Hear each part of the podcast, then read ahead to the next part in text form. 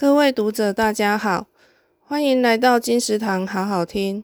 我是金石堂的麋鹿。今天要介绍的书籍是《数字表达法》，五秒内获得一百分评价，由大是文化出版。不管是在生活中或者是工作上，无时无刻都跟数字为伍。在工作职场上，更少不了数字的运用。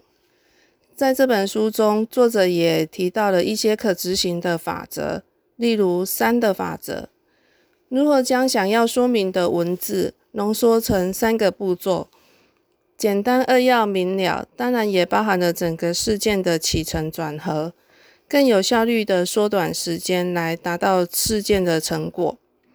另外，作者也提到要告别瞎忙的数字定律，例如开会的时间不是越长越好。最好不要超过两个小时，又或者是人的记忆力会在学习一个小时之后减半，就像在学校里上课一样，每堂课五十分钟，中间间隔休息十分钟，不仅能活动筋骨，也能让脑袋休息转换，以便提高下一堂课的注意力。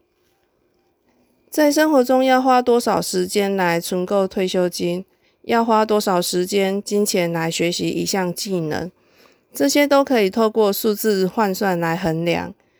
但是太过于依赖相信数字，也不是一个很正确的方法。必须要与实际状况属实、相互呼应，才会是有效的数字。如何好好运用数字，可借由这本书启发你的灵感。金石堂好好听，感谢您的收听，我们下回见。